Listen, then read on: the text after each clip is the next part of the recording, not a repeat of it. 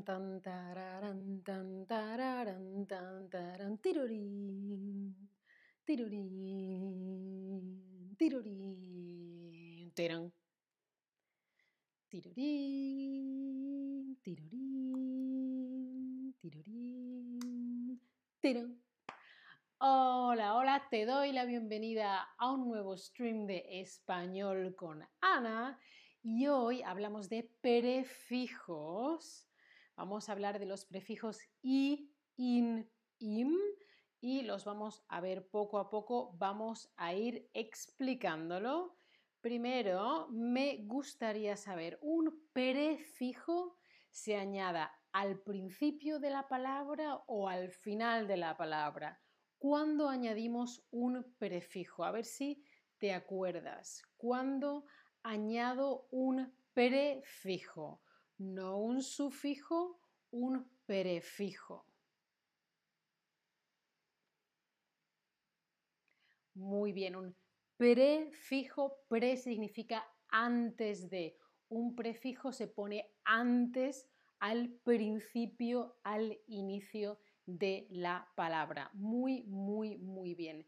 Lo que vamos a ver hoy es un prefijo i, in, im que se pone al principio de la palabra. El prefijo se pone al inicio de la palabra, el sufijo se pone al final de la palabra. Vamos a ver las reglas. En español existen muchos prefijos que se añaden a las palabras para cambiar su significado, ¿sí?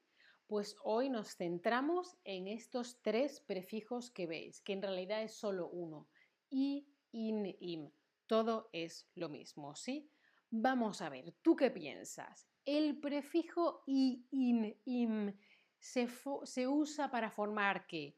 ¿Una palabra que tiene un significado parecido o una palabra que significa lo contrario? ¿Qué piensas tú? Hola a todos en el chat. Neil, Jenny, Snur. ¿Cómo está eh, eh, Surwin? No, Neil, lo que estaba cantando creo que no era James Bond, era Misión Imposible, porque imposible tiene ese prefijo im delante. Posible, imposible. Efectivamente, muy bien, con este mismo ejemplo, posible, imposible lo veis. No es una palabra que tiene un significado parecido, no, no, no. Es una palabra que significa lo contrario, ¿vale? Justo lo opuesto, ¿vale? No es, no es algo parecido, es el antónimo, lo contrario, lo opuesto. Blanco, negro, arriba, abajo, posible, imposible, ¿sí? Si le añades este prefijo a una palabra, puede ser un sustantivo o adjetivo, creas una palabra nueva que significa lo contrario. ¿Vale? Blanco, negro, arriba, abajo, corto, largo, posible, imposible. ¿Vale? Capaz, incapaz. Útil, inútil. Útil, inútil. Capaz, incapaz. Posible, imposible. ¿Sí? un antónimo, creamos un antónimo. Un antónimo es una palabra que significa lo contrario. Sinónimo significa lo mismo, antónimo significa lo contrario, dos cosas opuestas. Por ejemplo, posible, imposible, capaz, incapaz, real, irreal, útil, inútil. Si os fijáis, siempre es el mismo adjetivo que con un prefijo, con un trocito de palabra que se le pone delante, cambia el significado. Es lo opuesto. No es lo mismo, no es parecido, es opuesto, es lo contrario. ¿Sí? Vamos a ver. ¿Por qué cambia de forma a veces el prefijo? A veces añadimos i, a veces añadimos in, a veces añadimos im. ¿Por qué? depende de la letra con la que empieza la palabra a la que le añadimos el sufijo. Fijaos aquí antes. Posible empieza con P, capaz empieza con C y real empieza con R. Útil empieza con U. ¿Mm? ¿Mm? Vamos a ver. ¿Cuál utilizo? I, in o im. depende de la letra con la que empieza la palabra a la que le añado el sufijo. Si empieza con vocal, como útil, útil, útil, inútil, inútil. Si empieza con P o B, entonces siempre se tiene que poner una M, ¿vale? Antes de P o B, siempre M, ¿vale? Parable, imparable. Posible, imposible, imposible, ¿sí? Todas las demás consonantes in. O sea, casi siempre es in, ¿vale? Excepción. Las palabras que empiezan por R o por N no le tienes que cambiar el prefijo, sino que añades la primera letra. Real, irreal. Negable, innegable. ¿Vale? Fíjate, real, irreal. Negable, innegable. ¿Sí?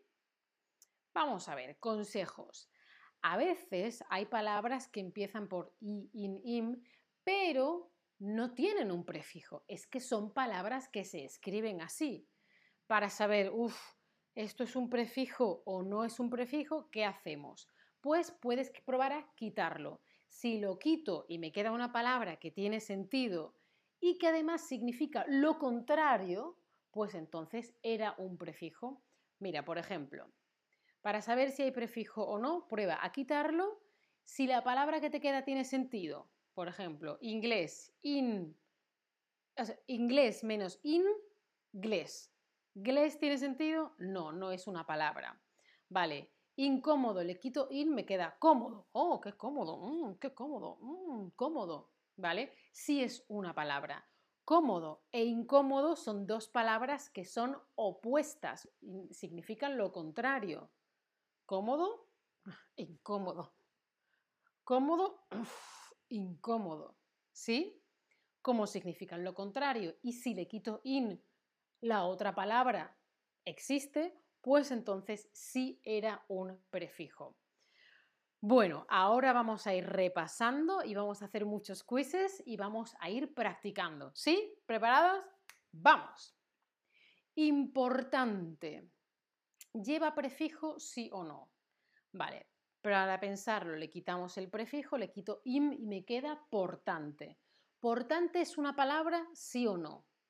Como tal sola es una palabra y si es una palabra significa lo contrario de importante? No. Portante no es una palabra y no es una palabra que signifique lo contrario de importante.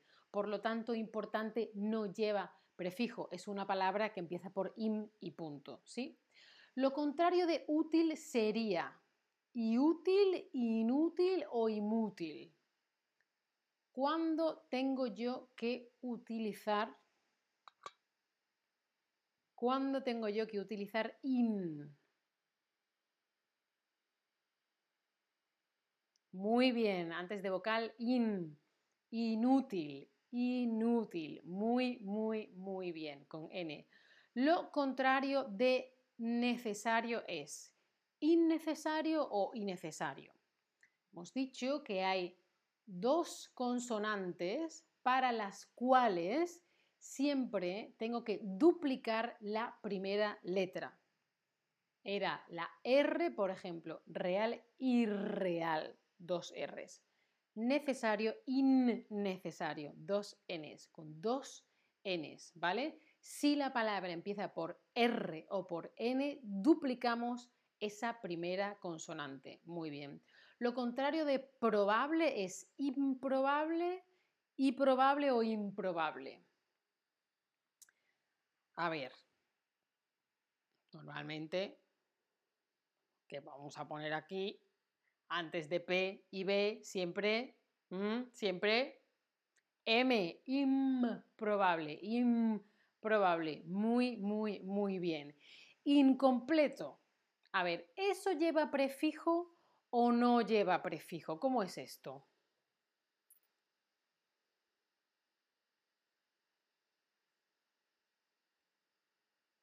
Improbable, muy, muy, muy bien. Lo contrario de lógico es, cuidado, cuidado, cuidado, que esta es complicada. Uh, uh, uh, atención. Voy a preparar una cosa.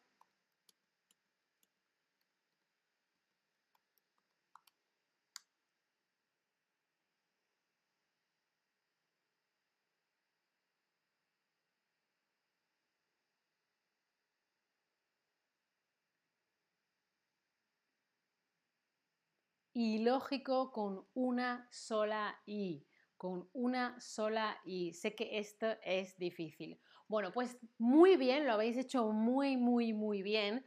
Tengo otro stream que es este de aquí que hablamos de sufijos, no prefijos, sino sufijos. Os dejo el link aquí que lo tengo ya preparado para que lo veáis si queréis.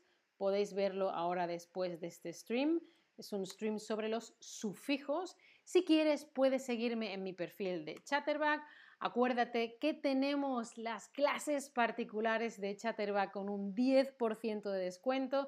Esta soy yo aprendiendo francés. sí, se me ve ahí con, el moño. Eh, y esto, bueno, pues hay diferentes temas. Acuérdate de darle la campanita para no perderte ningún stream.